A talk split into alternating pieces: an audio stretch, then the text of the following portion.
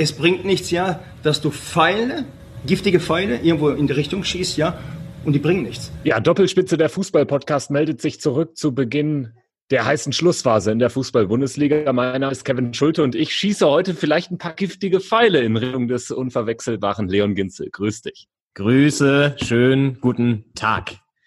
Ja, äh, Thorsten Legert mit der perfekten Stallvorlage, der ist richtig on fire. Wir sind's auch. Und wir haben uns überlegt, wir liefern jetzt mal so eine Art Gesamtüberblick. Wie sieht's aus in Fußball Deutschland? Was geht sonst noch so international ab? Doppelspitze der Fußball-Podcast kannst du natürlich überall hören, wo es Podcasts gibt. Und am besten abonniert oder hört ihr uns einfach überall auf Spotify, iTunes, Podigy, meinsportpodcast.de, Deezer, Soundcloud. Habe ich sonst noch was vergessen? Nö, ich glaube, das waren, war jetzt wieder alles, alles dabei. Unser, unsere ganze Bandbreite, unsere Palette sozusagen, äh, unser 442, wenn du so möchtest, der, des, des Verteilweges. Genau, und ja, wenn es euch gefällt, dann schreibt uns doch gerne auch eine Bewertung. Also bei iTunes ist das ja zum Beispiel möglich.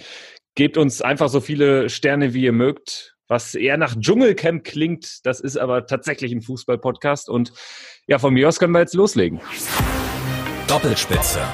Kontrovers, ehrlich, philosophisch. Ja, langsam aber sicher wird so richtig heiß in der Bundesliga. Endspurt, nur noch drei Spieltage zu gehen. Und die Lage oben, die Lage unten und die Lage so oberes Mittelfeld spitzt sich zu. Und deswegen schauen wir natürlich zuerst auf die Premium-Klasse in Deutschland. Bundesliga, der Überblick. Ja, der Aufreger am letzten Spieltag, Kevin. Ähm, wir haben da schon auch ein bisschen drüber geredet. Natürlich, das Revierderby. Also ist ja wieder völlig verrückt gelaufen. Scheint auch jetzt jedes Revierderby völlig verrückt zu laufen, offenbar. Ähm, ja, für, für Borussia Dortmund, glaube ich, ein ziemlich, ziemlich dramatisches Spiel. 2 zu 4 zu Hause verloren, zwei rote Karten. Hätte nicht jeder unbedingt gedacht, dass das so ausgeht, dass es vielleicht schwierig wird und dass Schalke da im Derby nochmal sich voll motiviert, auch um, um rauszukommen, ja, aber dass es dann so ausgeht, echt verrückt. Wie hast du es gesehen? Wie hast du mitgefiebert vielleicht auch? Ja, gut, erstmal lief es ja nicht nur bei Sky, sondern auch bei der ARD. Ja, hatte, hatte mal was Besonderes, nachmittags 15.30 Uhr ein Live-Spiel in der ARD zu schauen. Ich habe es tatsächlich dann auch ähm, über, über die ARD geschaut, während nebenbei die Konferenz lief. Und anfangs lief ja alles so, wie man es erwarten musste wahrscheinlich, wenn man sich die Schalker Saison anschaut. Götze macht das Tor und dann kam ja eigentlich schon die Schlüsselszene kurz danach, diese, ähm, dieses Handspiel von Julian Weigel, woraufhin ja sich auch Lucien Favre klar geäußert hat und hat das sicherlich auch als, als Schlüsselszene gesehen. Und am Ende, ähm, ja dann, dann äh, der Elfmeter, anschließend macht Sané ähm, nach der Ecke das 2-1 äh, dann gibt's die erste rote, Caligiuri haut das Ding rein. Im Prinzip alles, was in dieser Saison Schalke, äh, scheiße lief für Schalke, ähm, das hat sich jetzt diesmal umgewendet. Und du hast es ja angesprochen, letztes Jahr das 4-4 nach 4-0 Rückstand, jetzt äh, verhageln sie Dortmund eventuell die Meisterschaft. Also war wieder ein Derby, wie es im Buche steht. Absolut. Und äh, du hast angesprochen, Favre war not amused nach diesem Spiel und vor allem nicht äh, nach diesem Elfmeter, der ja durchaus auch ja ein Wendepunkt war in, in, in dem Derby. Das kann man durchaus so sagen. Und höchst umstritten und äh, Lucien Favre hat danach Folgendes in die Mikrofone der Katakomben geblasen. Doppelspitze, ehrlich. Das ist lächerlich. Wenn du machst so, weil die anderen schießen, das ist, das ist, das ist logisch. Wenn du gehst so, das ist lächerlich.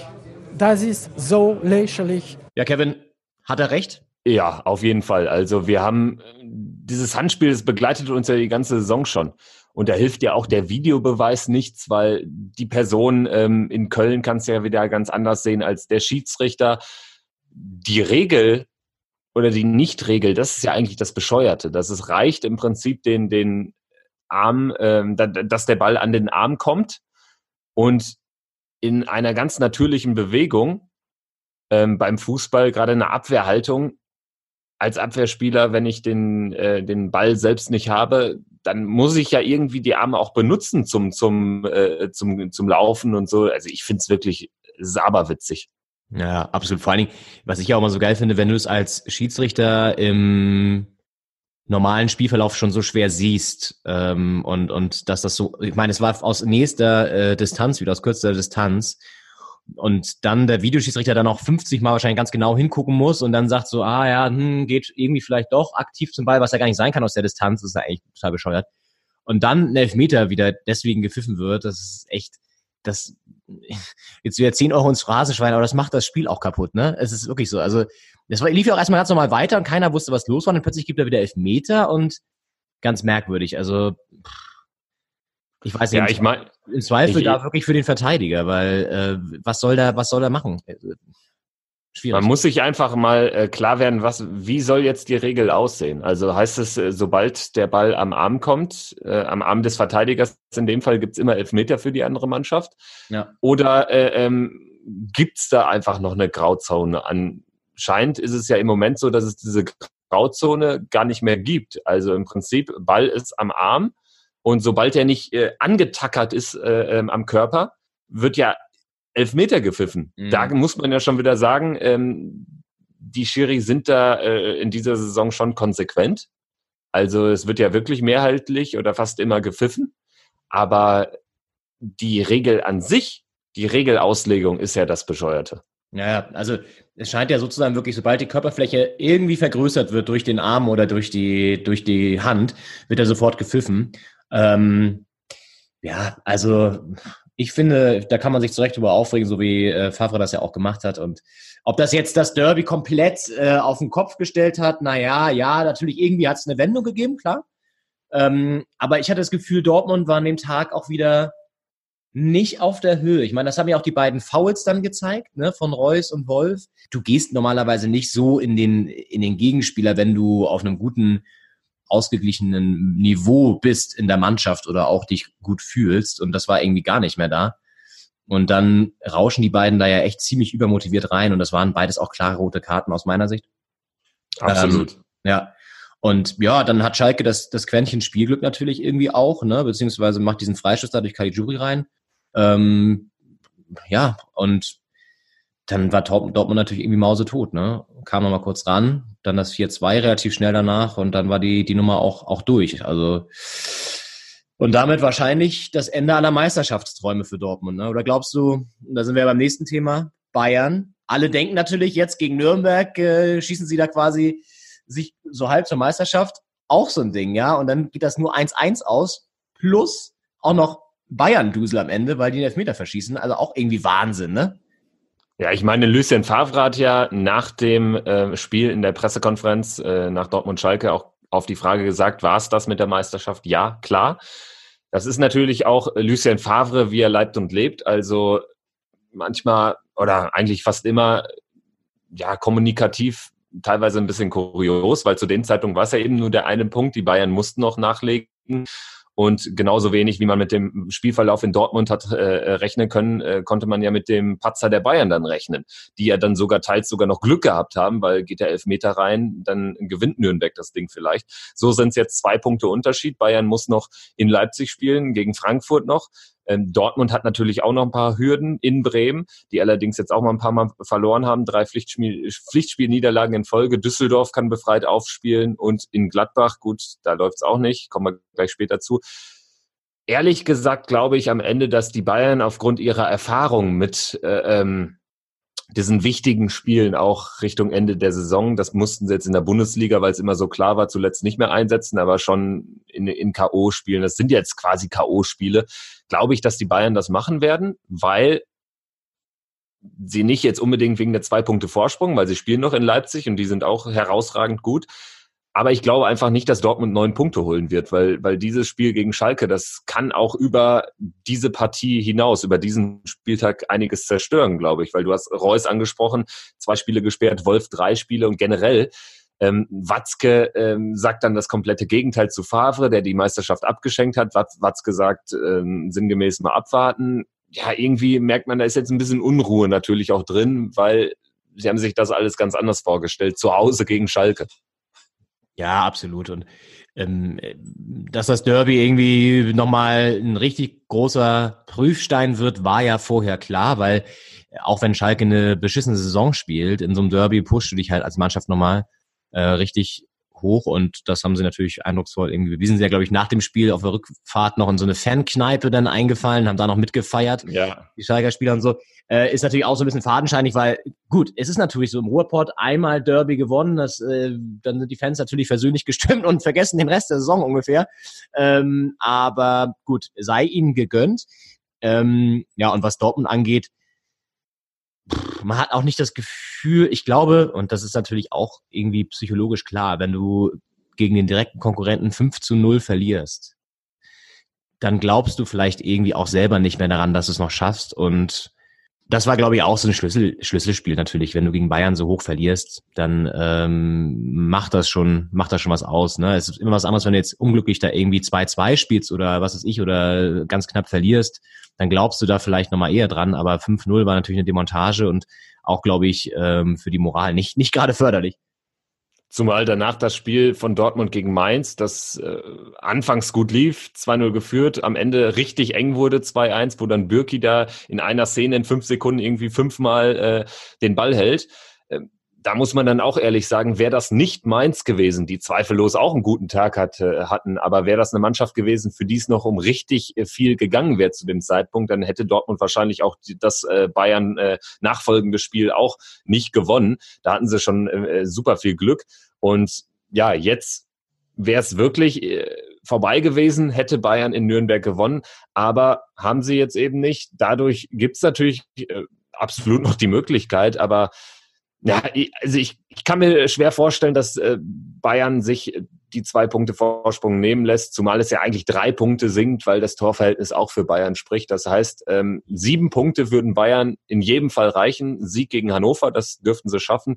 Dann ein Punkt in Leipzig und ein Sieg gegen Frankfurt, wobei ich eben glaube, da komme ich nochmal zurück zu meiner These, dass es diese sieben Punkte gar nicht braucht, weil Dortmund keine neun Punkte jetzt holt. Ja, das ist ja das nächste, ne? Dortmund muss jetzt alles gewinnen und Bayern muss halt wirklich straucheln. Und auch bei den engen Spielen Leipzig und Frankfurt vom Papier her oder bei denen, wo, wo die Gegner halt sehr stark sind. Ich meine, Frankfurt, da kommen wir auch nachher nochmal kurz zu. Die haben einfach den Fokus gerade auf der Europa League und ich glaube, die sind jetzt mittlerweile auch am Limit angekommen, was den Kader angeht. Und ähm, spielen dann auch noch gegen einen Ex-Coach, der sie natürlich auch irgendwie sehr gut kennt. Jetzt auch klar mit äh, Adi Hütter nochmal trotzdem das System geändert, ein paar neue Spieler, aber äh, der kennt natürlich seine Jungs da irgendwie aus Frankfurt noch.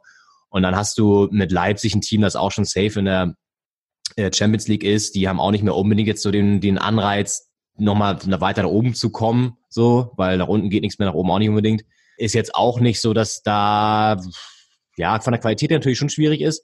Abwarten. Ich meine, gut, das hat man von Nürnberg auch alles gedacht, ne? Dachte man auch so, ach ja, Nürnberg räumen sie aus dem Weg, so, ja, ist dann auch nicht passiert.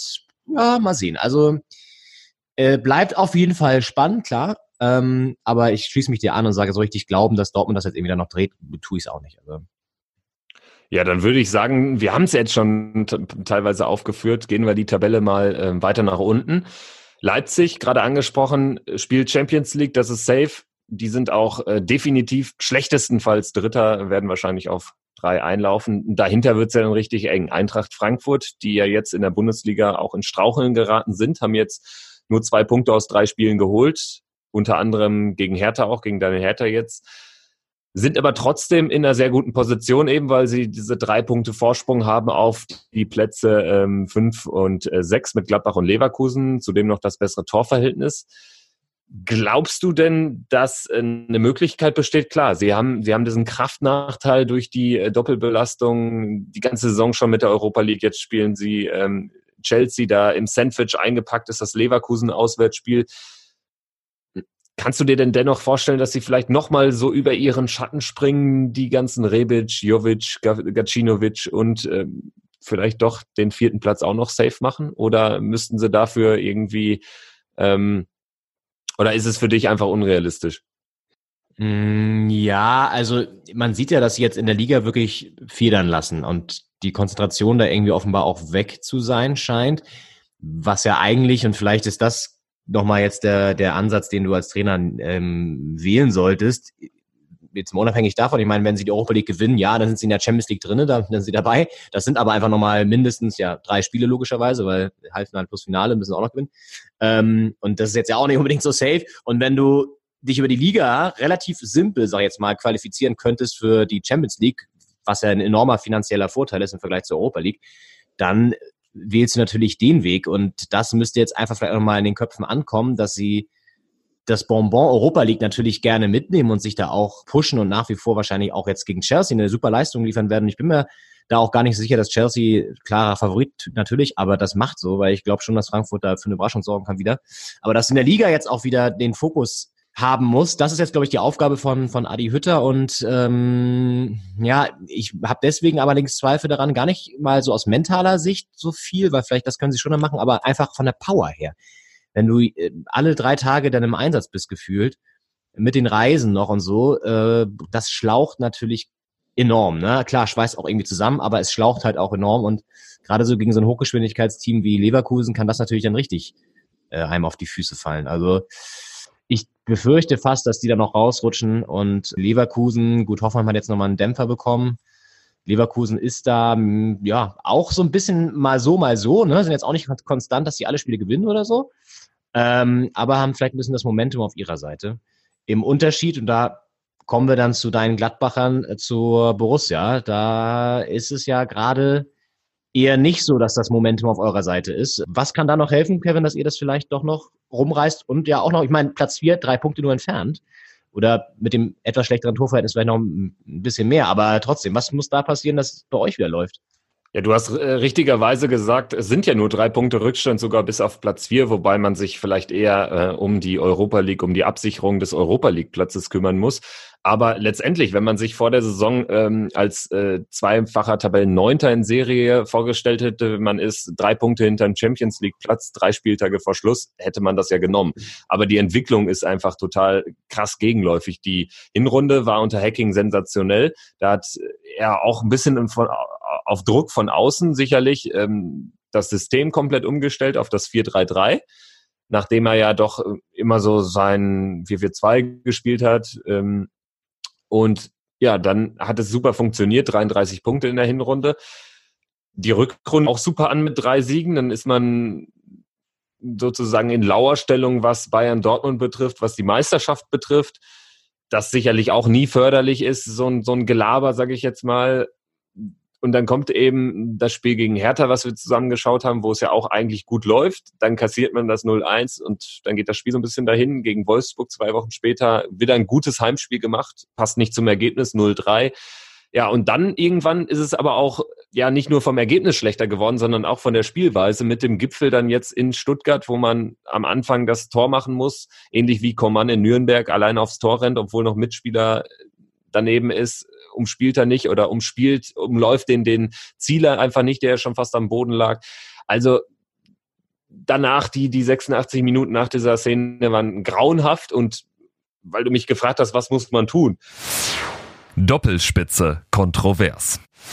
Was nicht passieren wird, aber was meiner Meinung nach jetzt auch gar nicht mal populistisch wäre, so wie es Max Eberl formuliert, wäre jetzt nochmal einen Cut zu machen, zu sagen, hier, Dieter, danke, das war, das war eine gute Zeit, aber jetzt Ari van Lent holen, Gladbacher Vereinslegende, Trainer der zweiten Mannschaft, den zum Trainer machen.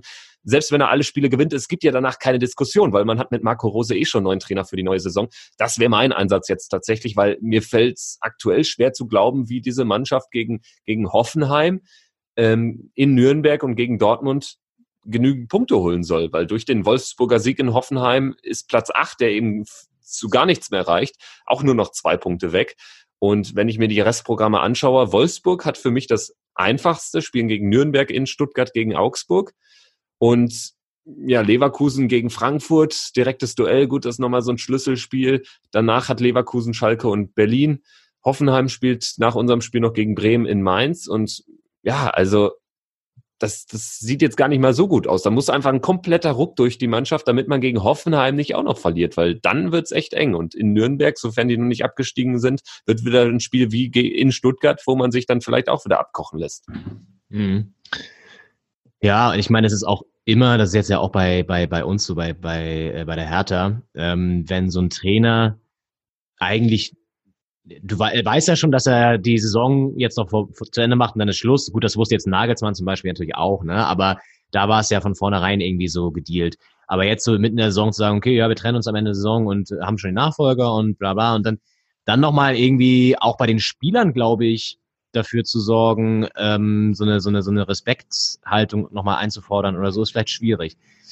Kommt drauf an. Also Ja. funktioniert natürlich dann ganz gut, wenn das Team irgendwie zusammensteht und so. Das kann ich schwer einschätzen aus der Ferne oder so. Ich beschäftige mich jetzt auch eher wenig ähm, so mit dem Gladbacher Team, aber ähm, ich denke mal, dass das, glaube ich, schon darauf jetzt ankommen wird, dass er die, die Spieler, das klingt immer so einfach, noch erreichen kann und die nochmal irgendwie einimpft, okay, Leute, wir sind noch drei Spiele zusammen, wir hatten eine geile Zeit, lass uns jetzt diese letzten drei Spiele nochmal richtig kämpfen, fighten und alle Tugenden, die wir den Rest der Saison in der Hinrunde vor allen Dingen auch auf dem Platz gehabt haben, nochmal abrufen.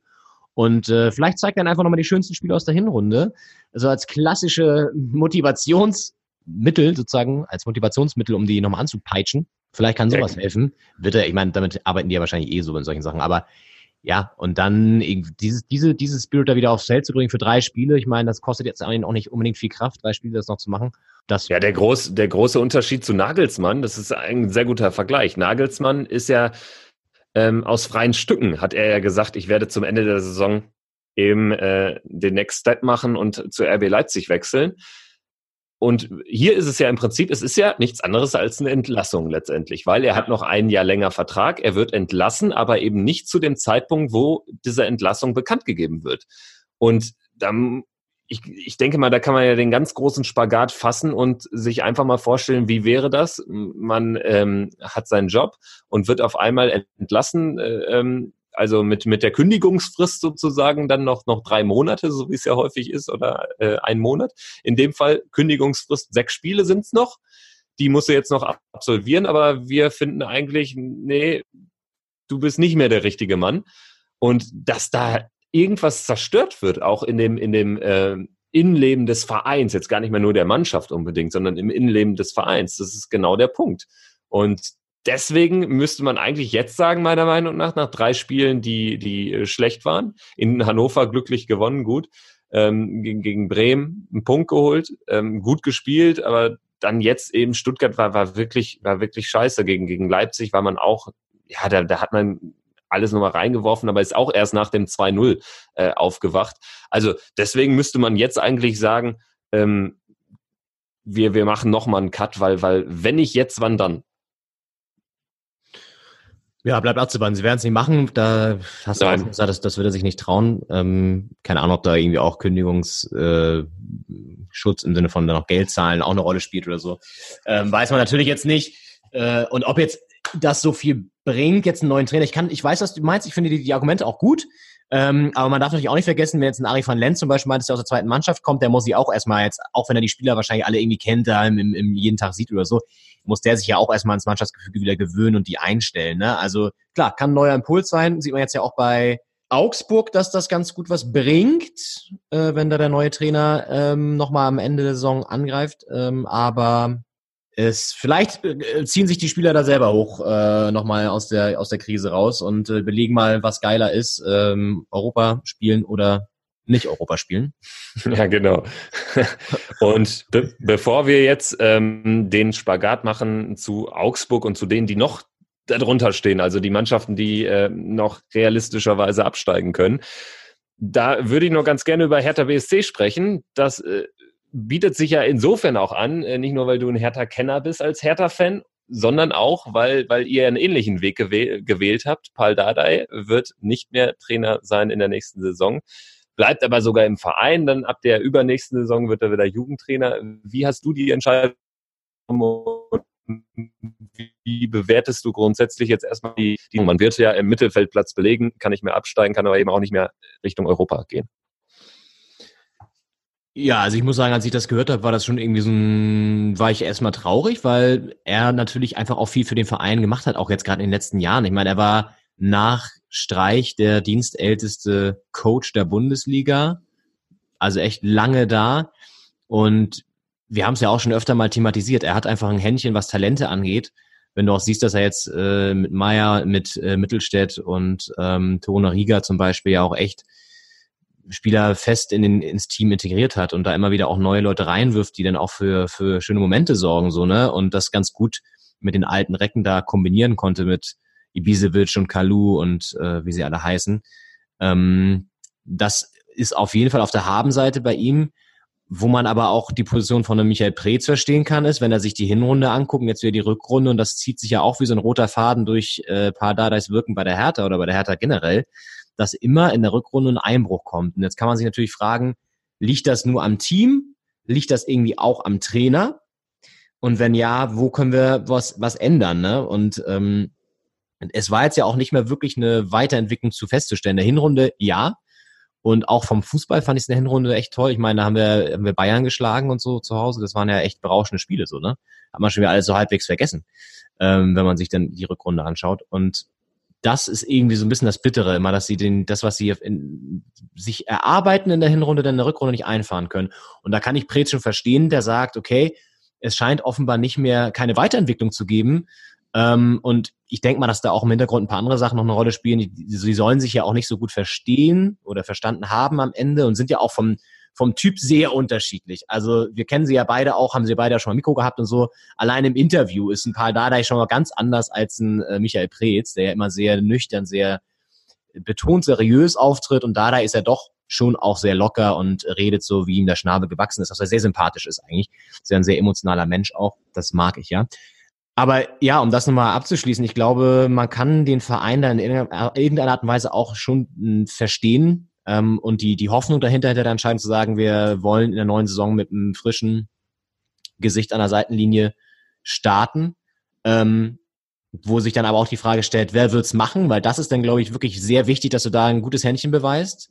Es kann nämlich auch sehr nach hinten losgehen, wenn du da jetzt jemanden an die Seite stellst, der überhaupt nicht funktioniert. Wer wird's denn machen? Oder hast du einen Favoriten? Habe ich mir auch schon, ich habe auch schon so ein bisschen überlegt, wer wird's machen? Ja, keine Ahnung. Also finde ich ganz schwer. Ähm, ich meine, wir können ja mal überlegen, wer auf dem Markt ist. Hacking ist jetzt bald wieder auf dem Markt. Äh, genau, äh, wird auch in Schalke gehandelt sogar. Ja, siehst du. Ähm, dann ist auf dem Markt unser guter Freund Herr Tedesco. An den habe ich übrigens auch schon gedacht, weil er natürlich auch noch so eine Komponente verkörpert. Äh, ja, auch ein junger Trainer, aber auch ja ein bisschen hip und so, ne? Und äh, Hertha fährt ja auch so eine Strategie in der Stadt, wenn man, wenn man ähm, ihre Marketingstrategie rund um Paul Keuter ähm, zu Rate zieht. Und für ihn persönlich wäre es vielleicht jetzt auch gar nicht mal so schlecht, jetzt halt eben nicht das, einen Verein äh, ähm, wie Schalke zu trainieren, der wirklich ja in gewisser Weise auch untrainierbar ist, sondern nochmal so so ein ein Schritt zurück, um vielleicht dann zwei Schritte vorwärts zu machen. Mhm. Also Tedesco wäre zumindest eine Option, denke ich. Ja, mir fielen gerade zwei lustige Sachen noch ein, also äh, wo du Kräuter und so Marketing ansprichst. Vielleicht machen sie einfach so eine Art Crowdfunding-Casting. So, also wer wird der nächste Hertha-Coach? Und dann äh, scouten sie das so ein bisschen. Oder es wird so ein Neuköllner Hipster, um so ein bisschen die, die Neuköllner äh, Leute ins Stadion zu locken mit so, mit so einem lustigen Bart und so, so einem Sidecut und der immer so. Oder so. Die äh, ähm, haben doch, glaube ich, immer ihre Bezirksspieltagsmotto. Ja. Also, dass ja. jeder, jeder der zwölf Bezirke in Berlin äh, irgendwie dann der der, der, der Spieltagspate ist oder so. Und das könnten sie eigentlich dann von jedem Heimspiel äh, ähm, zu Heimspiel dann auch variieren. Ähm, äh, also wenn, wenn Panko sozusagen der für den, für den Spieltag, dann äh, stellt eben Prenzlauer Berg ein äh, Trainer und das ist ein Schwabe. Das wäre doch sensationell. Und, und dann, ähm, wenn Friedrichshain-Kreuzberg das Ding macht, dann ist es irgendwie so ein, so ein äh, linksradikaler Hausbesetzer. ja, das wäre echt ein ganz geiler Ansatz. Dann hättest du auch immer einen frischen Impuls, würdest das Team immer komplett durcheinander würfeln, ne? Ähm, und, und hättest dann irgendwie auch die, würdest die Gegner komplett überraschen, weil die gar nicht mehr wüssten, wer steht da auf dem Feld, welche Taktik wird jetzt gespielt, wird da plötzlich mit der, mit der, mit der hängenden Neuköllner 9 gespielt oder dann doch eher mit so einer aggressiven Charlottenburger Rechtsaußen-Variante äh, oder so, kann ja alles passieren, ne? Weißt du nicht, weißt du nicht. Und äh, ja, das wäre eine ganz gute Idee. Oder wer mir auch noch eingefallen ist, ähm, das habe ich nämlich jetzt letztes gelesen, der ist ja gerade sehr erfolgreich. Ähm, Roger Schmidt hat äh, irgendwie einen Startrekord in China gelandet, irgendwie die ersten sieben Spiele bei irgendeinem chinesischen Verein gefeiert. Ja, ich glaube Guangzhou Evergrande, aber äh, das mit dem Startrekord ist völlig an mir vorbeigegangen. Respekt, ja, Herr Start, Schmidt. Hat einen Startrekord. Das gab es noch nie in der chinesischen Liga. Die ersten sieben Spiele, glaube ich, gewonnen. Und ich sag mal so, vielleicht wäre der ja auch ein Kandidat, ne? Ja, äh, vor allen Dingen wäre das auch so, so äh, Trainer im ähnlichen Alter, der auch äh, ja, einen offensiven Ansatz wählt. Das würde vielleicht sogar ein bisschen gegen Tedesco sprechen, der ja sich auf Schalke dann eher verbarrikadiert hat. Ja, Schmidt vielleicht, über den habe ich noch gar nicht nachgedacht, ehrlich gesagt. Hängt natürlich davon ab, ob er den Schritt äh, aus China nach Deutschland zurück jetzt schon machen will. Dass er ihn irgendwann machen wird, ist sicherlich klar. Ich glaube nicht, dass man in, ähm, in China so lange Trainer sein wird wie ein Volker Finke in Freiburg. Also äh, deswegen denke ich, sicherlich ist das immer eine Option, jetzt bei deutschen Vereinen, den zu kontaktieren, aber es hängt dann auch maßgeblich von, von äh, Roger Schmidts Lebensentwurf ab, würde ich sagen. Ja. Und ich glaube, ich, wir schätzen ja, glaube ich, Preetz beide auch so ein, dass er eher so ein Sicherheitsmensch auch ist. Das zeigt jetzt ja auch wieder diese, diese Entscheidung. Das heißt, er wird sich wahrscheinlich, könnte ich mir vorstellen, für so eine etwas konservativere Variante dann doch entscheiden. Keine Ahnung, wer es dann, wer es dann am Ende wird.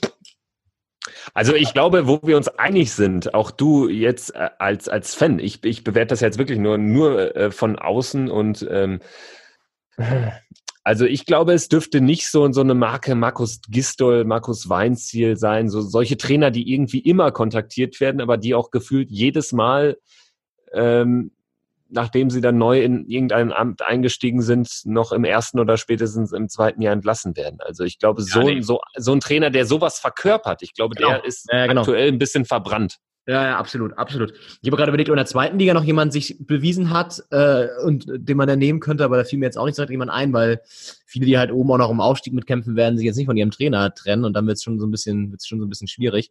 Aber der Trend geht ja auch zum Österreicher, ne? Also wenn wir jetzt hier sehen, Adi Hütter, ihr habt jetzt auch den, den Herrn Rose, Rose verpflichtet, Rose, genau, äh, verpflichtet, der ja auch Österreicher ist. Also vielleicht äh, gibt's da ja noch jemanden, den man kontaktieren. Ja, und, und äh, Wolfsburg hat ja den Glasner geholt von, von Lask, äh, ähm, also vom Linzer ASK, die Tabellenzweiter sind. Im Prinzip ja.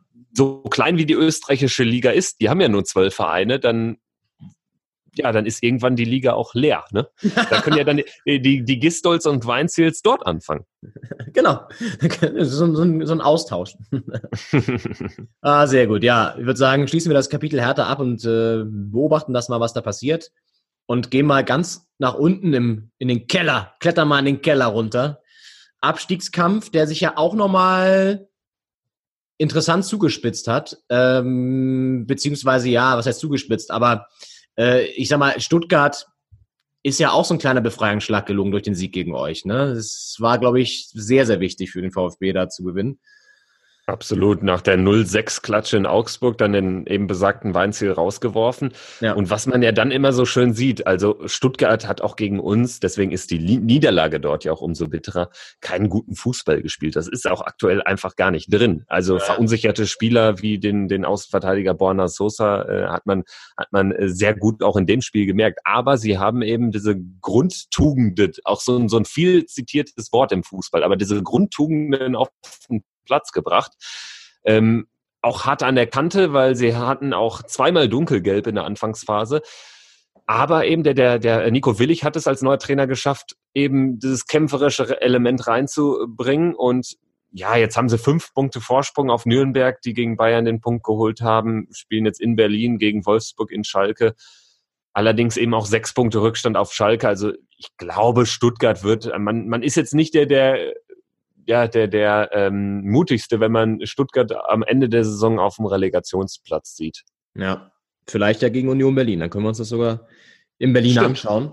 Ähm, aber dazu ja gleich nochmal. Ich glaube auch, also das Ding ist relativ durch, was auch für Hannover ein bisschen bitter ist. Ich meine, dann gewinnen sie jetzt endlich mal das erste Spiel seit neun Spielen oder, oder acht Spielen oder was es ist äh, gegen Mainz und dann gewinnt Stuttgart auch gleich noch, ist natürlich auch umso bitterer und Nürnberg punktet auch noch gegen die Bayern. Also das ist natürlich auch gar nicht, gar nicht gut für die äh, Moral und für die Psychologie da. Ne? Also die sind, äh, glaube ich, Mausetoten. Vielleicht erleben wir ja nochmal so einen schönen Doll-Moment, wo er dann wieder ein bisschen rumpoltert, wenn irgendwas Lustiges noch passiert. Und dann würde ich sagen, ist Hannover auch in der zweiten Liga ziemlich sicher. Ja, zumal sie jetzt in München spielen. Ich meine, danach gegen Freiburg in Düsseldorf. Hätte Stuttgart verloren, wäre wirklich nur was möglich. Also ja. gerade für Nürnberg, denen ich sogar eine relativ gute Rückrunde attestiere, aber die holen dann trotzdem zu wenig Punkte. Also waren ja gute Spieler bei. Gegen Dortmund und Bayern einen Punkt geholt, gegen Schalke auch. Da äh, war man noch die klar bessere Mannschaft, dann trifft man die ganzen Elfmeter nicht. Also ähm, Stuttgart hat schon sehr viel Glück, dass überhaupt man mit 24 Punkten drei Spieltage vor Schluss sagen kann, ja, also Relegation wird's dann wohl ziemlich sicher. Das ist ja auch aberwitzig. Also man hat mal früher über 40 Punkte gesprochen, die man braucht. Schalke steht da jetzt mit 30 Punkten und äh, ähm, besäuft sich nach dem Derby-Sieg, weil im Prinzip auch nach unten nichts mehr geht und weil man eben das Derby gewonnen hat. Aber es ist ja auch irre, wie sich das entwickelt hat. Ja, absolut. Weil ich, ich meine, das zeigt ja schon mal allein der Blick auf das äh, Torverhältnis auch. Da siehst du halt, wie wie schlecht äh, die Saisons der, der Teams da unten sind. Ne? Vorhin auch von Stuttgart und Hannover. Die haben beide über, also 67 Gegentore von Stuttgart, 66 von Hannover. Äh, das ist schon echt eklatant. Das ist äh, ein wahnsinniger Schnitt. Ne? Das heißt im Schnitt ja über zwei Gegentore pro Spiel. Ich kann mich gut dran erinnern, als, als wir abgestiegen sind, ähm, was jetzt auch schon, schon lange her ist, also elf Jahre her, da war Borussia Mönchengladbach, ich glaube, mit irgendwie 28 oder mit 26 Punkten am Ende ganz klar abgestiegen, äh, ab, abgeschlagene Tabellenletzter und man war irgendwie drei Spieltage Verschluss dann schon runter. Und das ist ja jetzt eigentlich eine realistische äh, Punktmarke für den Tabellen 16. Mhm. Also das ist halt so krass, ne? Mhm. Ja. Ja, das ist echt irgendwie verrückt. Also gut, und wer natürlich gar nichts mehr mit Abstieg, Abstieg zu tun hat, und vielleicht die überraschende Saison, das ist natürlich Fortuna Düsseldorf, ne? Mit Friedhelm Funkel. Das ist natürlich Wahnsinn, was da auch abgeht. In der Tat. 40 Punkte, Respekt. Also seit, seit äh, dem Sieg da damals gegen Dortmund kurz vor der Winterpause stehen die in der Funkel-Tabelle auf dem Europapokalplatz. Ja. Also das ist echt heftig. Ja. Also gut. Und dann würde ich sagen, ähm, können wir jetzt mal den Blick ja, über die Bundesliga hinauswerfen in der folgenden Kategorie. Fußball Deutschland, was machst du sonst so? Ja, Leon, du hast die Relegation angesprochen. Stuttgart Union, das wäre nach jetzigem Stand nach Spieltag 31 die Relegation. Aber wir haben ja in der zweiten Bundesliga auch noch andere Mannschaften, die da um den Platz oder sogar um den direkten Aufstieg buhlen. Köln hat zwar gar nichts mehr auf der Kette und auch keinen Cheftrainer mehr, sondern nur noch einen Interimstrainer. Dahinter Paderborn, Union, Hamburg kämpfen um Platz zwei und drei realistischerweise. Was sagst du zur zweiten Liga aktuell? Das ist ja irgendwie auch spitz auf Knopf geworden. Ja, total. Also das hat der Spieltag jetzt hat natürlich auch nochmal vieles auf den Kopf gestellt. Durch den Sieg von Union da gegen den HSV ist der HSV ja gar nicht mehr auf einem direkten Aufstiegsplatz, beziehungsweise auch, auch nicht mehr auf einem Relegationsplatz. Das ist ganz schön bitter. Zumal sie ja die ganze Zeit eigentlich immer über dem Strich standen und dann jetzt durch das eine Spiel ziemlich auf den Boden der Tatsachen nochmal zurückgeholt wurden. Ähm, das ist schon krass. Ich war auch überrascht, dass Köln Anfang rausgeworfen hat, kann man auch ein bisschen vielleicht nachvollziehen, ja, aber fand ich auch eine sehr harte Entscheidung, denn die sind ja eigentlich, sollte da jetzt nicht noch grob was schieflaufen, auf jeden Fall in der ersten Liga, ne?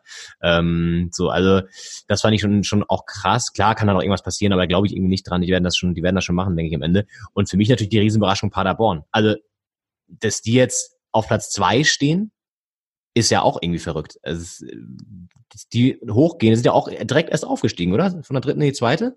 Ja, ich habe mir jetzt nochmal ähm, am äh, vergangenen, am, am vorletzten Wochenende sogar war es, als sie dann auf Platz drei gerutscht sind schon. Sie waren ja jetzt äh, lange Vierter, Fünfter so, haben ja jetzt wirklich dann nochmal die, die Gunst der Stunde genutzt. Union und Hamburg haben ja auch wirklich eine schlechte Serie hinter sich. Ja. Und ähm, habe da jetzt gesehen, als sie damals aufgestiegen waren in die erste Liga, da waren sie ja dann ähm, direkt wieder abgestiegen, sind danach nochmal abgestiegen in die dritte Liga und sind danach nochmal abgestiegen in die vierte Liga, sind da drin geblieben, weil 60 München die Lizenz nicht bekommen hat. Und dann haben sie in der nächsten Saison mit einer komplett neuen Mannschaft, weil sie ja keine, keine Spieler im Prinzip, äh, ähm, ähm, sind sie dann mit einer komplett neuen Mannschaft direkt aufgestiegen, auch mit einer Rekordanzahl an Toren und jetzt vielleicht nochmal. Also wenn man Paderborn-Fan hat, äh, ist, dann, dann hat man wahrscheinlich einen hohen Blutdruck, weil wenn man jedes Jahr auf- oder absteigt, das ist ja Wahnsinn. Ja, das ist echt krass. Also, und das ist auch irgendwie, das ist auch geil, dass das noch funktioniert, finde ich, im Fußball. Ne? Wir reden ja auch immer viel, also können wir auch gleich nochmal den Thorsten Legert eigentlich einspielen. Ne? Der, der, der sagt ja Folgendes zum Fußball. Fußball ist ein Drecksgeschäft. Fußball ist auch ein wunderschönes Geschäft, ja, was viele auch zum, vom Hobby zum Beruf machen. Ja, denn ne, Fußball ist ja ganz oft ein Drecksgeschäft, aber eben auch geil, dass sowas noch funktioniert, dass ein Verein aus der vierten Liga sich wieder hochpushen kann, vielleicht ja sogar in die erste wieder äh, reinschnuppert. Ist irgendwie ja. eine geile Geschichte. Also das ist ja wirklich, äh, äh, Paderborn sportlich abgestiegen in die vierte Liga und dann zwei Jahre später könnten sie den Aufstieg in die Bundesliga feiern. Und sie haben ja auch eine ganz, ganz interessante Truppe da. Also Steffen Baumgart, die jetzt da wieder hochgebracht, äh, viele Spieler, ähm, viele offensive Spieler da in den Reihen, die auch echt richtig, richtig gut anzuschauen sind. Und so ein bisschen auch das Gegenteil zum HSV bilden, weil wenn man sich das Torverhältnis anschaut von Hamburg, das, die haben ja nur knapp mehr Tore geschossen als, als kassiert. Also die können sogar froh sein, dass sie da bis zum Ende um den direkten Aufstieg auch mitspielen, weil eigentlich ist das ja gar nichts und für den HSV auch nicht würdig. Also da setzt sich ja eigentlich nahtlos die, die äh, letzten Bundesliga-Jahre fort, auch wieder mit, mit einem Trainerwechsel und so und auch mit dem neuen Trainer, wo es ja erst funktioniert hat, funktioniert jetzt gar nichts mehr. Ich weiß nicht, also wie schätzt du das ein jetzt? Der HSV spielt am vorletzten Spieltag noch in Paderborn. Mhm. Mega spannendes Spiel. Jetzt mhm. erstmal gegen Ingolstadt, klar, gegen den Tabellen 17. Aber Ingolstadt hat äh, mit neuem Trainer, mit Thomas Orrell, aus vier Spielen zehn Punkte geholt. Die sind eigentlich sogar richtig gut in Form. Ja. Also klar, letztes Spiel dann gegen Duisburg, die dann vielleicht oder wahrscheinlich schon abgestiegen sind. Aber bis dahin ist das auch ein toughes Programm. Ja, ja absolut. Und äh, jetzt irgendwie auch die Nummer mit Holtbü, der ja irgendwie nicht nach Berlin mitreisen wollte, jetzt suspendiert äh, wurde und so. Das sind ja auch so Sachen, das kannst du jetzt gar nicht gebrauchen im Endspurt, ne? Dass dann noch irgendwie so eine, so eine komischen Stürmanöver kommen. Also, und jetzt mal ganz, ganz äh, blöd gedacht, aber sollten sie es nicht schaffen und nochmal ein weiteres Jahr in der zweiten Liga spielen, ich habe da letztens schon Leute gehört, die gesagt haben, das wird das nächste Kaiserslautern, ne? Weil äh, wenn du dann einmal da in den Sumpf drin steckst, so, ähm, dann ist natürlich richtig bitter. Und ich erinnere mich, dass wir mal darüber geredet haben, als darum gegen HSV-Abstieg würde denen das mal gut tun und so weiter. Und ich glaube, auch in gewissen Punkten hat ihnen das sehr gut getan. Die Mannschaft ist ja auch komplett rund erneuert, sind ja auch coole ähm, Geschichten dabei äh, mit, mit den Spielern, die da jetzt so spielen. Aber ähm, ich glaube, was das Grundproblem nach wie vor in diesem Verein ist, und das kriegst du halt nicht raus, der Fisch stinkt vom Kopf. So, und das ist wirklich, glaube ich, das überträgt sich offenbar immer wieder auf die Mannschaft. Und ähm, wenn, wenn im Umfeld oder so dieser, dieser Verein so, so eine Unruhe ausstrahlt, oder ich weiß nicht, irgendwie so, so dieses, ja, da so viel haftet an, an, an Unprofessionalität auch oder so an, an Unstetigkeit im Background. Vielleicht ist das dann im Endeffekt das, das, das Problem, was, was einen so lähmt. Ich meine, das Ding ist noch nicht durch. Gehen Sie die Bundesliga, ist auch wieder irgendwie ähm, die Saison gerettet, keine Frage. Aber jetzt das Spiel bei Union, da waren sie jetzt ja auch nicht wirklich präsent, so was ich äh, verfolgt habe. Da war Union da irgendwie schon ähm, das Mühe stärker und hatte die bessere Tagesform auf jeden Fall.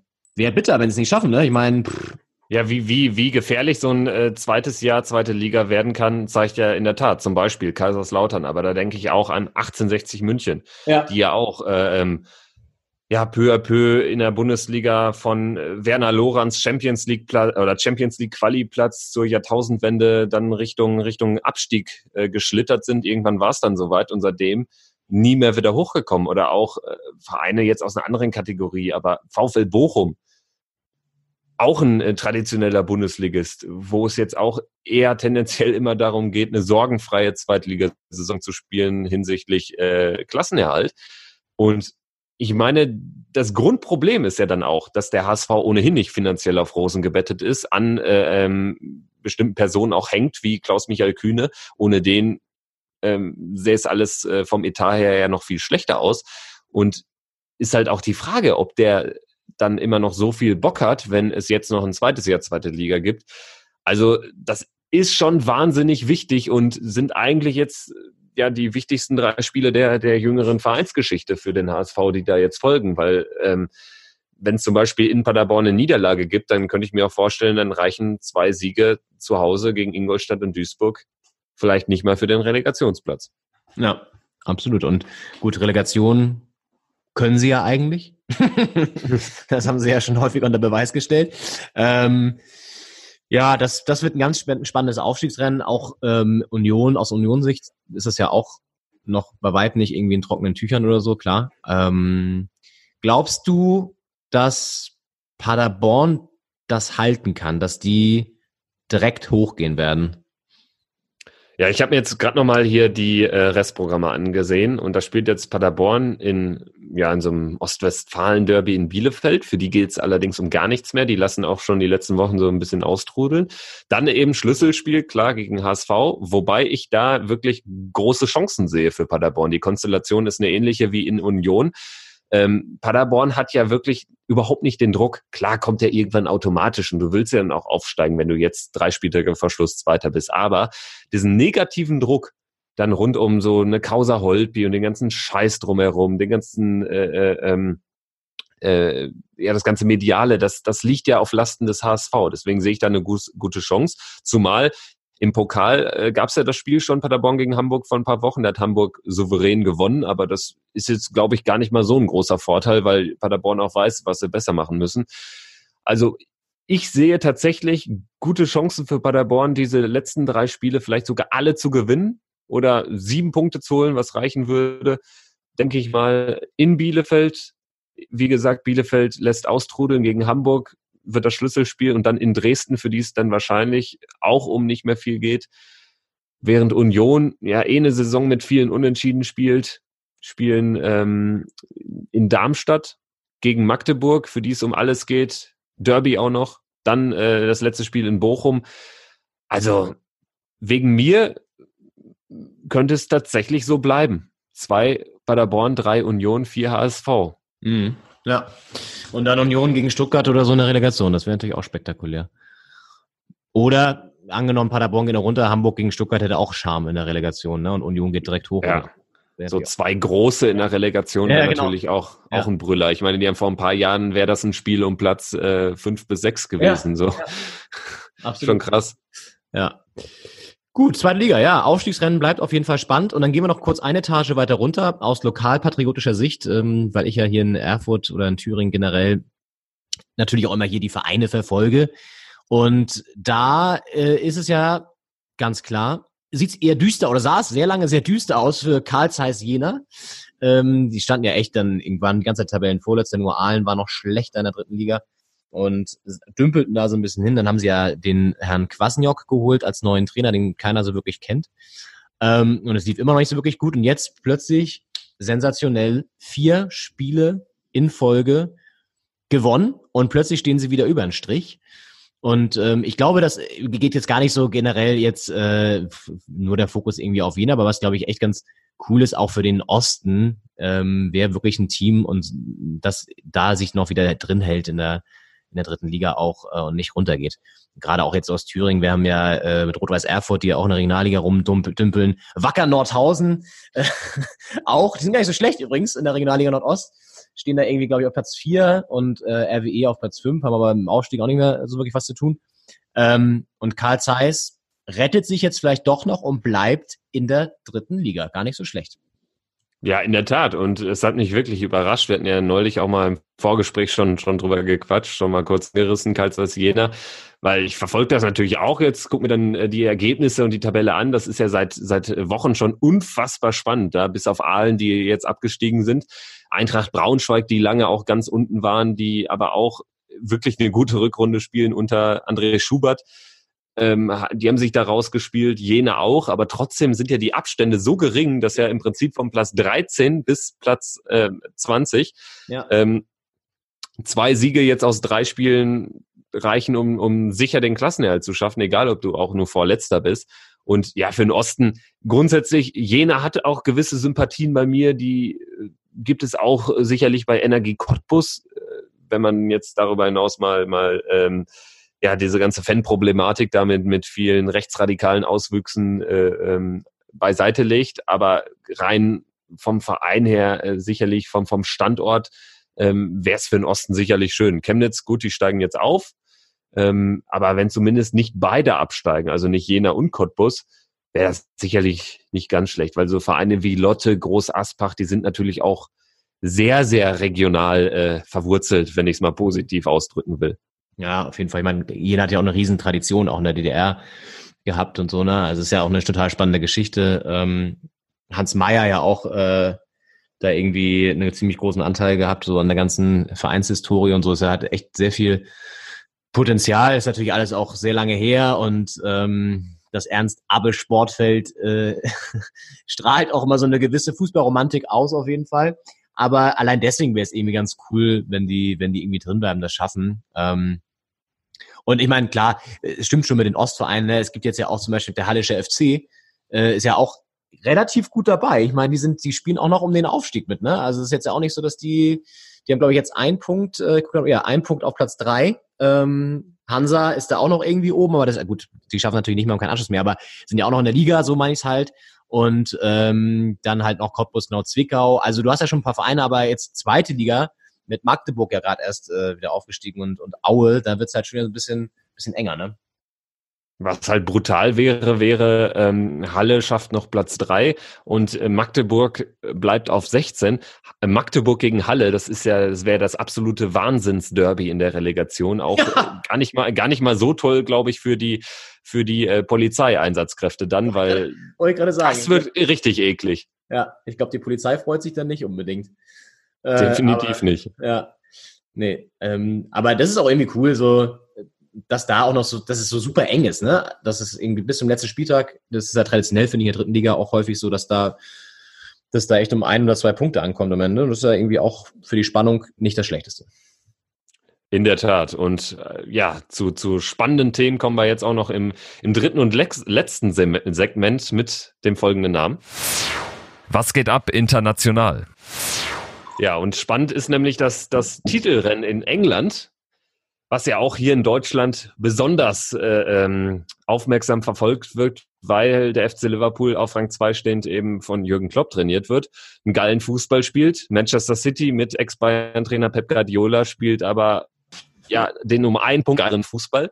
Und wenn man, äh, wenn man sich die Tabelle anschaut, ist es ja wirklich irre. Liverpool ist auf dem Weg, der beste Tabellenzweiter aller Zeiten zu werden weil City eben seit Wochen den Angriffen von Liverpool standhält und immer diesen einen Punkt vorne bleibt. Zwei Spieltage sind's noch. Ja, wie, wie siehst du dieses Titelrennen da mit diesen zwei wahnsinnskonstanten Mannschaften? Ja, unfassbar, ne? Ich meine, ähm, Liverpool ja auch erst ein Spiel verloren, ne? Das ist auch krass. Und das halt gegen City. Also, das ist ähm, Wahnsinn. Ähm, beide über 90 Punkte. Und äh, klar haben auch ein paar mehr Spieler als jetzt in Deutschland so, aber trotzdem ist das natürlich ein fantastischer Punkteschnitt. Und dann irgendwie mit, vielleicht am Ende, jetzt sind es auch zwei Spiele mit 97 Punkten, dann irgendwie ja. äh, nicht die Meisterschaft zu holen, ist auch bitter, ne? Also was ist das, ey? Ich habe hab jetzt neulich äh, gelesen, dass äh, Sir Alex Ferguson, der jahrelang mit Manchester United oder häufig den Titel geholt hat, noch nie so viele Punkte hatte, also 91, wie Liverpool jetzt. Ja. Also das, das sagt ja alles aus. Und dann, äh, wenn man, was jetzt nicht unrealistisch ist, beide gewinnen ihre restlichen zwei Spiele noch. City spielt noch äh, gegen Leicester und in Brighton. Ähm, Liverpool hat auch zwei machbare Aufgaben. Dann wirklich am Ende 97 Punkte Platz zwei, 98 Punkte Platz eins. Absolut irre und irgendwie auch echt ein bisschen bitter, zumal wir ja mit Graham Eck gesprochen haben äh, in unserem Liverpool-Bayern-Spezial. Ja. Und er als, als ähm, großer Liverpool-Fan äh, ja auch ganz klar gesagt hat, die Meisterschaft ist eigentlich uns allen wichtiger ja, als ja. Champions League Pokal. Ja. Gut, und sie haben natürlich die Chance in der Champions League jetzt auch ähm, ja mit Barcelona das äh, schwierigere Los definitiv, aber trotzdem da nochmal anzugreifen. Auch, ne? Aber trotzdem, Meisterschaft zählt tendenziell wahrscheinlich auf jeden Fall mehr. Und dann das so knapp nicht zu gewinnen, wäre schon echt arg, arg bitter ich glaube auch City, ja, gegen Leicester wird wahrscheinlich das, das der, der, der letzte Prüfstein noch, weil die sind ja noch echt von, von, der, von der tabellarischen Ausgangsposition die stärkste Mannschaft oder der stärkste Gegner jetzt von den beiden, die noch kommen. Wenn sie das gewinnen, sind sie wahrscheinlich durch. Ja, Leicester könnte ja quasi so gesehen zum zweiten Mal City eine Meisterschaft klauen, als sie einmal selbst diese Sensationsmeisterschaft gewonnen haben. Ja. Und jetzt, wenn sie da punkten, dann äh, würden sie Liverpool wahrscheinlich zum Meister machen. Aber ja, es ist halt seit Wochen das gleiche Spiel. Ich meine, ich habe auch Sympathien für Liverpool, muss ich auch ganz klar sagen, weil sie es eben seit 19 Jahren nicht geschafft haben, den Titel zu holen. Und denke mir jedes Mal, ah, ja, in Burnley, das, mhm. wird eng. Dann sowieso United, Tottenham, aber auch die Hürden haben sie genommen. Jetzt in Burnley, wo sie haushoch besser waren, aber eben auch nur dieses eine Tor machen nach gut einer Stunde ich meine, irgendwann ist auch die Serie mal zu Ende und dann wird wahrscheinlich Liverpool auch nicht gewinnen. So, ja, so kann es ja auch laufen. Ja. ja. Ja, ich meine, das reicht ja auch schon unentschieden, ne? Das ist, kann ja auch schon reichen, um vorbeizuziehen in dem Ja. Fall. Ähm, ja, ist auf jeden Fall eine wahnsinnige Saison da in England. Das ist äh, schon krass. Dann irgendwie mit der, mit der Punktanzahl nur Zweiter zu werden, ist, glaube ich, das ist echt bitter. Ähm, wird man, wird man sehen. Und ähm, wer ja auch eine äh, spannende Punktzahl hat, aber ein bisschen mehr Abstand zum Tabellenzweiten, ist ja äh, Paris Saint-Germain. Die ja ähm, trotzdem keine zufriedenstellende Saison mit, ähm, mit Herrn Tuchel geliefert haben, ähm, verlieren das Pokalfinale. Ja, richtig, gegen Stadren, die jetzt zum zweiten Mal in Folge sich für Europa qualifizieren. Und Paris hat ja schon 2-0 geführt in diesem Spiel am letzten Wochenende. Kassiert dann das 2-2, was ja schon krass ist. Dann äh, rastet Mbappé noch aus in der 118. Minute, äh, fliegt mit glatt rot vom Platz. Tuchel würdigt ihn, ähm, als er vom Platz trottet, keines Blickes.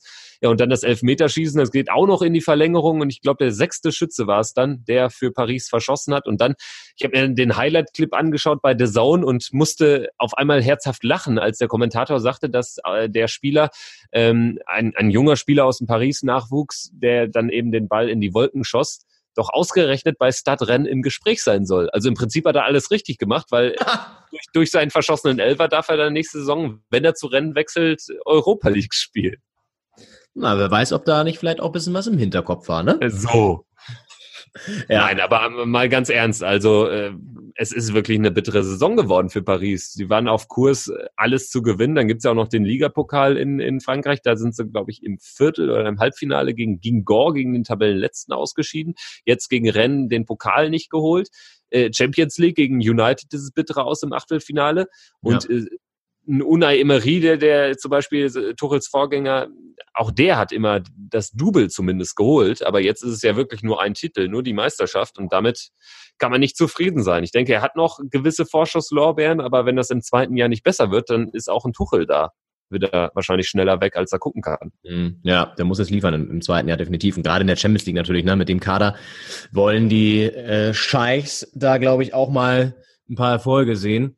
Und so, ein- so eine Meisterschaft, die nimmt man wahrscheinlich hier, zack, haben wir, haben wir, haben wir eh schon gebucht, die nimmt man dann einfach so mit und äh, ist gar nicht mehr so viel wert. Ne?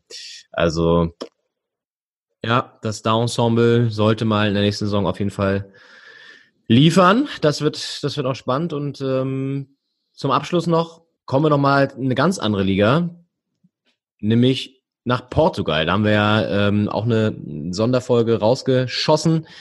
Da war ich ja vor Ort in Lissabon und ähm, ja, du hast die Folge ja wahrscheinlich auch gehört. Also äh, es ist ja war irgendwie ganz ga- ganz spannend. Du kennst ja die Situation der Liga auch mit Porto und und Benfica und so weiter und so fort. Und ähm, ich glaube, was was einem vor Ort nochmal irgendwie bewusst wird, auch wie dominant dieses Thema und schon auch noch stärker als in Deutschland äh, Fußball ist. Ne? Das das war echt total total interessant. Ähm, man kennt es ja auch aus anderen Ländern. Bei England, in England ist es auch noch teilweise so, aber echt, wenn du in Lissabon in eine Kneipe gehst oder ähm, jetzt auch gerade unten das Derby, das ja im Pokal dann auch war, Benfica gegen, gegen Sporting, du kannst wirklich jeden fragen und er sagt dir immer, ähm, also es gibt auf jeden Fall immer einen Verein, für den er ist und im Optimalfall natürlich das ganze Restaurant dann auch.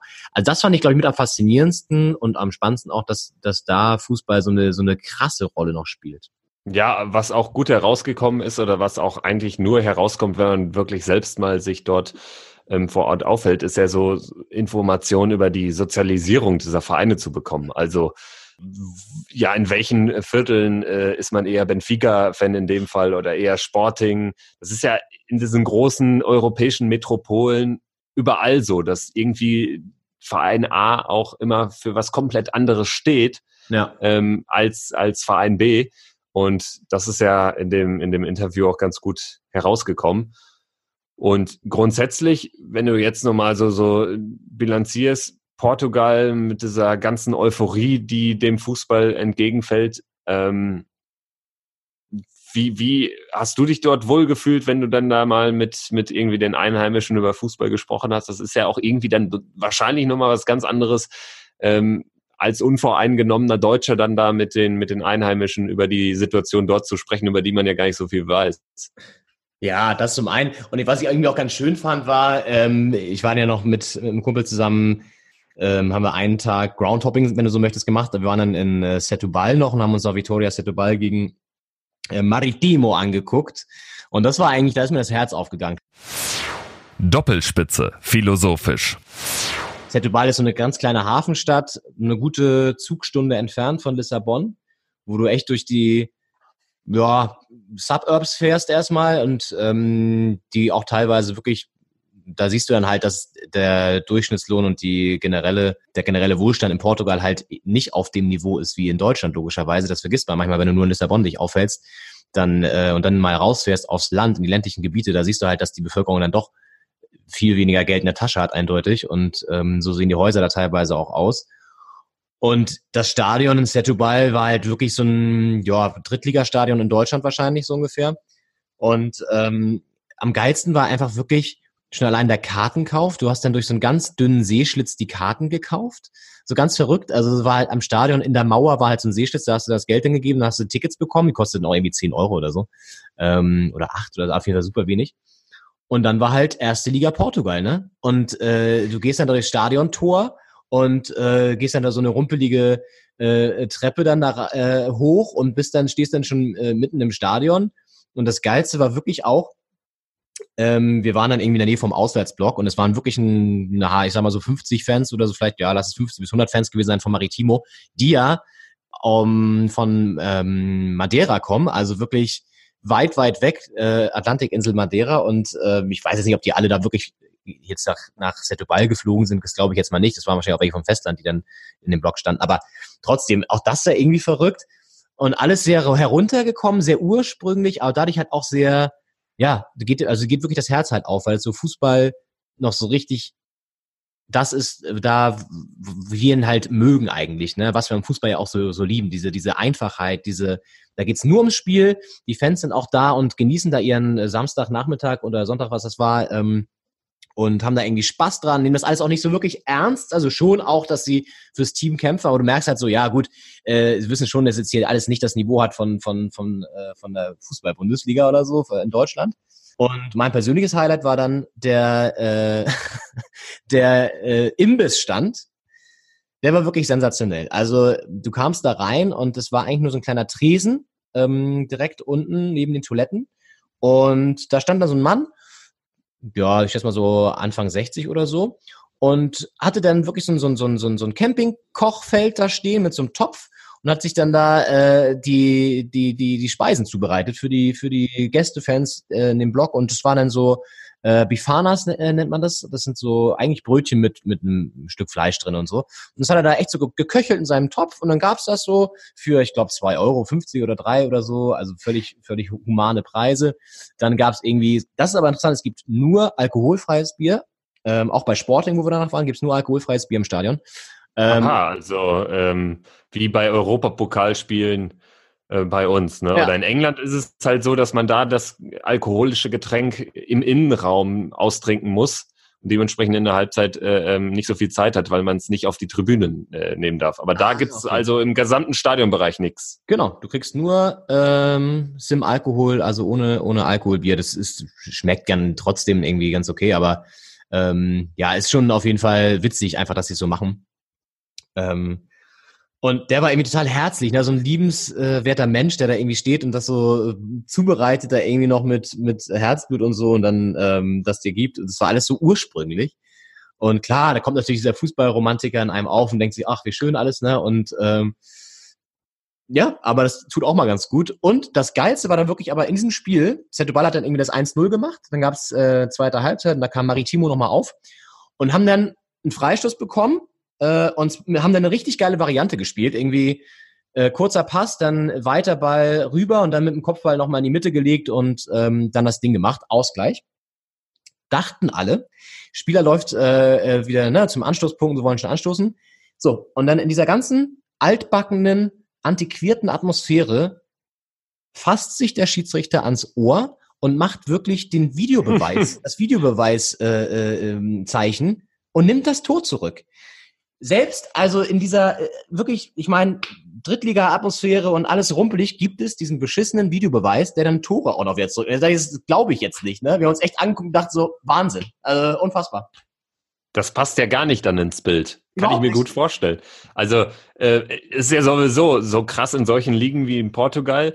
Die steht ja exemplarisch auch dafür, dass es eben diese, diese drei großen Vereine gibt, also Benfica, Porto vor allen Dingen, also diese Weltclubs, Sporting dann dazu. Ja. Braga ist ja ähm, so dann die vierte Kraft und dahinter geht das ja wirklich dann aus äh, vom Estadio da Luz oder Estadio do Dragao zum Sportplatz, also ja. im übertragenen Sinne. Ja. Und äh, ähm, da habe ich jetzt zum Beispiel gar nicht dran gedacht. Klar, die haben dann auch den, den Videobeweis und klar, dann musst du den in der ganzen Liga äh, anwenden. Dann bin ich aber wirklich positiv überrascht, dass äh, da sogar die Leitung steht. Ne? Also ja. im, im Hinterland da irgendwie ja. in Setubal äh, zu dem äh, Lissabonner Keller oder wo auch immer der ist. Ja. Sehr interessant. Ja, fand ich auch, fand ich auch faszinierend. Und ähm, gut, die Fans haben das dann irgendwie so, die, die, die wussten das natürlich, aber wir dachten uns echt so, ernsthaft jetzt? Gibt's hier wirklich einen Videobeweis? Äh, das war echt sehr absurd. Ja, naja, und dann haben wir danach noch das Kontrastprogramm mitgenommen. Bei Sporting ist natürlich alles sehr, so wie wir es halt auch kennen. Ne? Riesenstadion, geiles Stadion auch, muss man sagen. Alles durchkommerzialisiert, viel auch mit einer riesen Stadionshow und so. Geiles Lied, aber auch eine geile Hymne am Anfang. Das, da war viel Herzblut dabei. Und die Fans sind auch anders. Also neben uns, wir waren so ein bisschen höher gelegen, haben dann die günstigste Kategorie genommen, die noch da war. Und da saß dann auch, das war auch so geil, so Oma und Opa mit ihren beiden Enkeltöchtern, aber alle so in voller Montur und die waren auch sicherlich, ich schätze jetzt mal schon jedes Spiel da, so sah es zumindest aus. Und die Oma ist immer so richtig geil abgegangen, als äh, Sport im Tor gemacht hat. Ist immer so aufgesprungen, hat sich so richtig gefreut und hat so, ist da so rumgetanzt und so. Und die Enkeltöchter auch mega. Ich meine, die waren irgendwie, keine Ahnung, 12, 13 oder so, schon ein bisschen älter, ne? Aber das hast richtig gemerkt, das war richtig so ein geiler Familienausflug, die hatten richtig Spaß und haben das auch voll gelebt und ähm, das war cool. Also auch sehr viele, äh, auch halt, ich ganz ausmutig auch deswegen, weil viel, viel mehr Frauen gefühlt da waren, auch interessant, interessanterweise. Also oh. ähm, nicht, dass ich da jetzt auf, bevorzugt darauf geachtet habe, aber es ist mir schon aufgefallen. Ähm, nee, wirklich, also das äh, war schon so, auch gerade so, ja, allein diese ältere äh, Omi, die da halt dann da saß, und weiß nicht, die, die hast du richtig gesehen, so für die war das ein Highlight und für die war das irgendwie so, äh, die haben sich richtig drauf gefreut, dann gewinnt Sporting das auch noch 3-0 und so. Ja, das war ein toller Nachmittag für die oder ein Abend war es ja in dem Fall sogar. Ja. Sehr schön, ja, das klingt doch äh, alles ähm, ja sehr spannend und ich denke, im Laufe dieses Podcasts in den nächsten Monaten, Jahren werden wir auch immer mal wieder solche Eindrücke äh, ähm, von, von, von deinen Reisen einfließen lassen können und von deinen ja hoffentlich auch. Ja, also, genau, das wird, wird auch äh, kommen. Und vielleicht gibt's ja für mich dann mal wieder eine Europapokal-Tournee wenn wir den siebten Platz mit Borussia Mönchengladbach ja, oder mindestens den siebten, siebten Platz belegen am Ende der Saison. Da ja. kann es ja dann auch lustig werden und dann werde ich natürlich genauso berichten. Ja, und dann würde ich sagen, äh, haben wir für diese Woche alles gesagt. Der Plan ist, dass wir uns in zwei Wochen, das wäre dann die Woche vor dem 34. Spieltag in der Bundesliga, nochmal melden. Mhm. Da können wir dann auch äh, die letzten Spieltage in den äh, ausländischen Ligen, auch in der zweiten, in der dritten Liga nochmal, genauso wie heute, uns äh, näher zu Gemüte führen. Und ich würde sagen, in diesem Sinne, abonniert uns auf. Ich versuche es nochmal alles unterzubringen. Spot, Spotify, äh, äh, Soundcloud, meinsportpodcast.de, da kann man uns auch hören. Dann dieser Podigy und habe ich noch was vergessen? Wie immer die Frage. Mm, YouTube läuft's ja auch immer wieder. Stimmt. Ich glaube, wenn ihr ein Android-Handy benutzt, würdet ihr uns wahrscheinlich auch in irgendeiner Art und Weise da finden, hoffe ich doch mal, ähm, bei den Podcast-Übersichten. Also wo auch immer, gerne auf Abonnieren klicken und dann auf dem neuesten Stand sein. Wo auch immer, wann auch immer, wie auch immer. Wir hören uns in zwei Wochen. Doppelspitze mit Leon Ginzel und Kevin Schulte sagen Tschüss, bis dahin. Ciao. Doppelspitze. Kontrovers, ehrlich, philosophisch.